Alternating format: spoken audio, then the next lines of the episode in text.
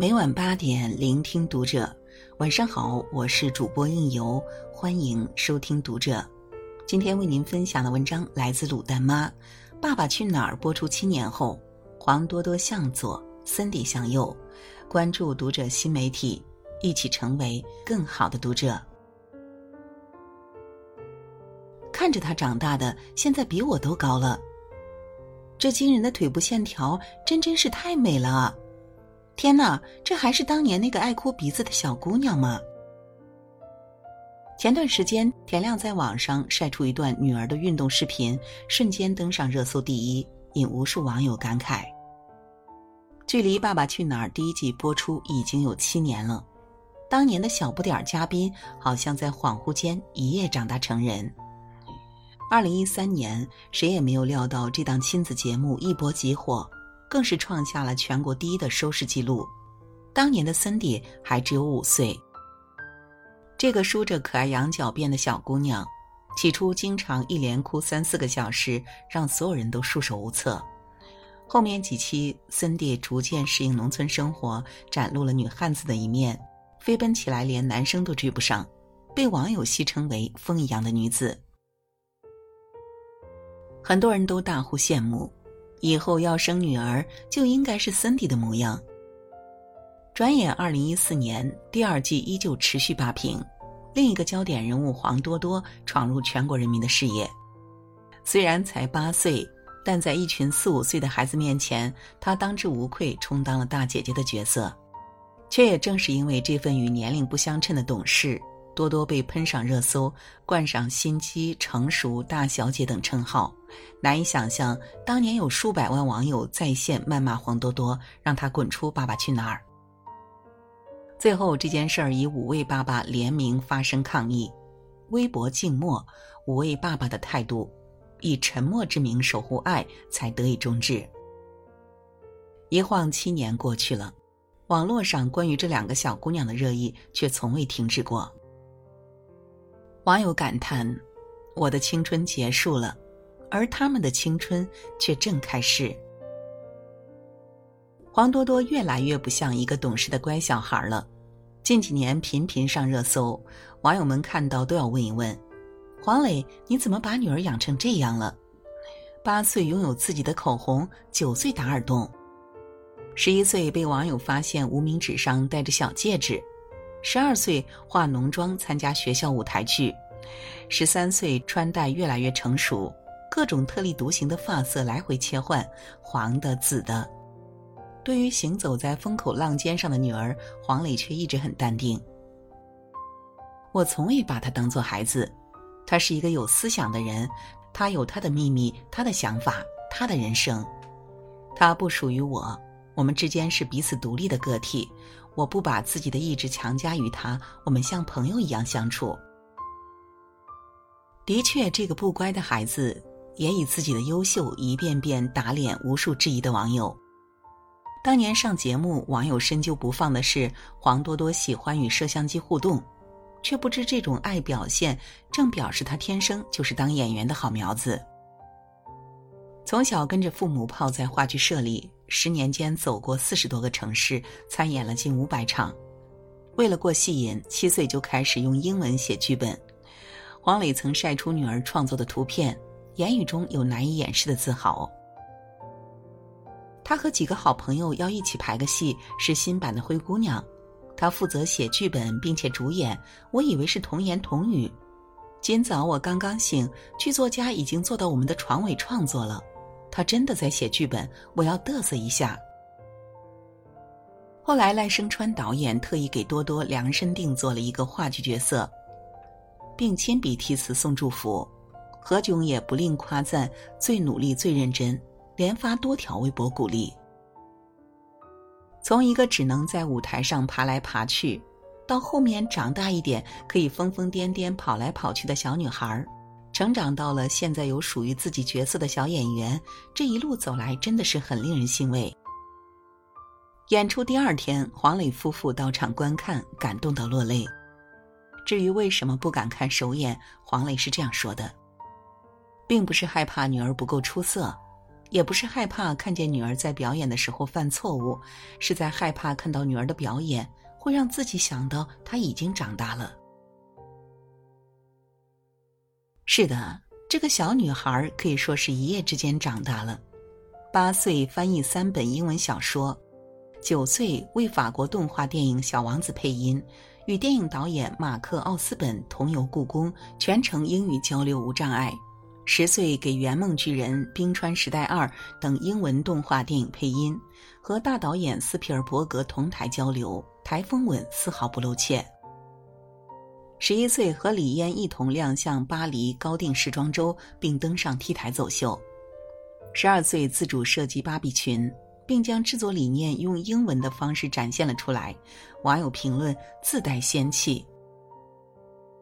十三岁与吕思清儿子参加正式钢琴比赛，一举拿下钢琴独奏、钢琴四手联弹、小提琴独奏五个一等奖。除此之外，他还跟着父母后面学烘焙、做冰棍儿、织毛衣、做手工，可以说是样样精通。再次面对“你怎么把女儿养成了这样的”疑问时，黄磊答：“尊重孩子，不给孩子的未来设限，支持孩子用自己喜欢的方式活下去。多多不负所望，蜕变成一个多才多艺的学霸，成为全国人民心中的模范闺女。”森迪也不再是那个爱哭鬼了。十岁那年，森迪意外骨折。叶一茜在微博回应：睡前跟森迪说，很多人关心你骨折的情况，你有什么要对大家说的吗？森迪说：谢谢大家关心，没事儿，我身残志坚。事后，叶一茜云淡风轻的表示：小时候的我受到的这种约束就太多了。父母总说这个不能弄，那个不要做。自己有了孩子，我希望他能去体验更多的东西。当年那个爱哭鼻子的小姑娘，已经变成活力满满的元气少女了。如今的 Cindy 身高直逼一米七，更是完美继承了爸爸田亮的运动基因。第一次参加世界比赛就拿到了标枪、跑步铜牌的好成绩。最近更有网友爆料，森迪现身职业网球选手的俱乐部，已开启职业网球之路。今年澳网赛中，森迪还有幸和澳洲传奇巨星休伊特切磋球技。在田亮晒出的照片中，森迪手部肌肉发达，网友惊呼专业范儿十足。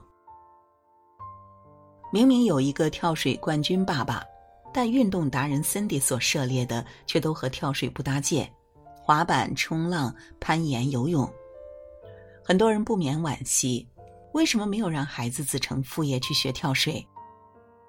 事实上，森迪小的时候，田亮曾带他去练习跳水，教练也觉得他很有天赋，可森迪却说：“玩可以，训练就算了。”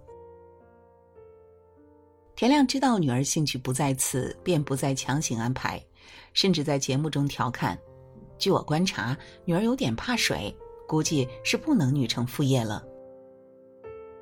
他曾在接受采访时说过：“对于孩子的将来，我会尊重他自己的选择，现在会适当的观察他的兴趣，然后有方向性的进行引导。”而叶一茜在教育孩子上也站在了田亮这边。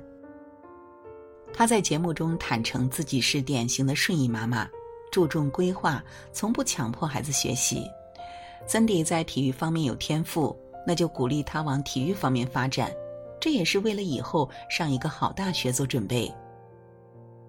森迪展现网球天赋后，爸爸也顺势成为头号捡球粉丝。以前田亮总说：“你爸我可是世界冠军。”现在田亮还没有开始吹，森迪已经开始回怼：“敢不敢和我打一盘？”还记得参加完综艺《爸爸去哪儿》后，田亮出版过一本书《臭爸爸》。他在书中序言部分写道：“我逐渐意识到，做父母的应该放下所谓的身份，沿着孩子的思想去倾听孩子的想法。”出生在冠军之家的森迪，正在朝着自己梦想着的另一个冠军迈进。复旦大学教授朱永新曾说。家庭教育才是我们整个教育链的基础的基础，关键的关键。两个看似没有什么差别的小姑娘，如今拥有截然不同的人生。我们不由思考，什么才是最好的家庭教育？回想当年的节目，还记得两个印象深刻的瞬间：人小胆却大的森迪想要独自从七十度的高坡滑下去，看着女儿期盼的眼神，爸爸田亮并未果断阻止，而是说：“我来想办法。”我知道他不是任性放肆，也不是闹脾气，非要跟我对着干。他真的特别向往从高处滑沙的体验。我当时就非常明白这一点，也没有因此生气。唯一想到的就是我不能让他失望，我要想尽一切办法让他滑。可是我要怎么保护他呢？他偷偷紧跟着森迪后面，抓住滑板。女儿滑的有多快，他跑的就有多快。尽量控制滑板不会翻倒。到了安全的区域，他才松了手，再次偷偷从旁边跑了下去。滑到终点的瞬间，森迪高兴地跳起来和他击掌。至于多多，有一回在建德站，一行人正准备回家吃午饭，他突然提出想要到门口的水塘里游泳。黄磊并没有制止多多，而是一同下水比赛游泳。中途发生了惊险的一幕，一个木盆朝着多多撞过来，黄磊加快游了几下，冲上去划拉开了那个盆。此时正好多多游到了水塘边，黄磊立马退到身后，告诉女儿：“你赢了。”在后来的回忆中，他说：“我忽然就想，这或许就是我和孩子一辈子的关系。他自己在前面，我在后面默默跟着看着。”在他遇到危险、有困难的时候拉一把，但主要是目送他的背影。或许最好的家庭教育莫过于此：左边是护航和托举，右边是尊重和放手，相辅相成，缺一不可。想起高晓松曾写给女儿的那段话：“感谢你看得起咱家，四年前赶来投胎。”听说投胎的决定时间只有五秒钟，看来你心明眼亮，有办法。我猜你一定是带着剧本来的，所以我们不会多打扰你，让你学这学那，或者不让你干这干那，你就自由且自然的长大吧。唯一的希望是你长大后的剧本里还有我们的角色，哪怕是路人甲乙都好。亲情向左，长大向右。孩子的成长本身就是一场冒险和反叛。对于这些带着剧本来的孩子，父母能做的就是写下美好的序言，后面浓墨重彩的每一笔都应该由孩子自己来刻画。但是，即使渐行渐远，他们的因依旧在家里，他们的根依旧是父母。好了，今晚的分享就到这里。感谢您的守候与聆听，我是应由，让我们在下个夜晚再会。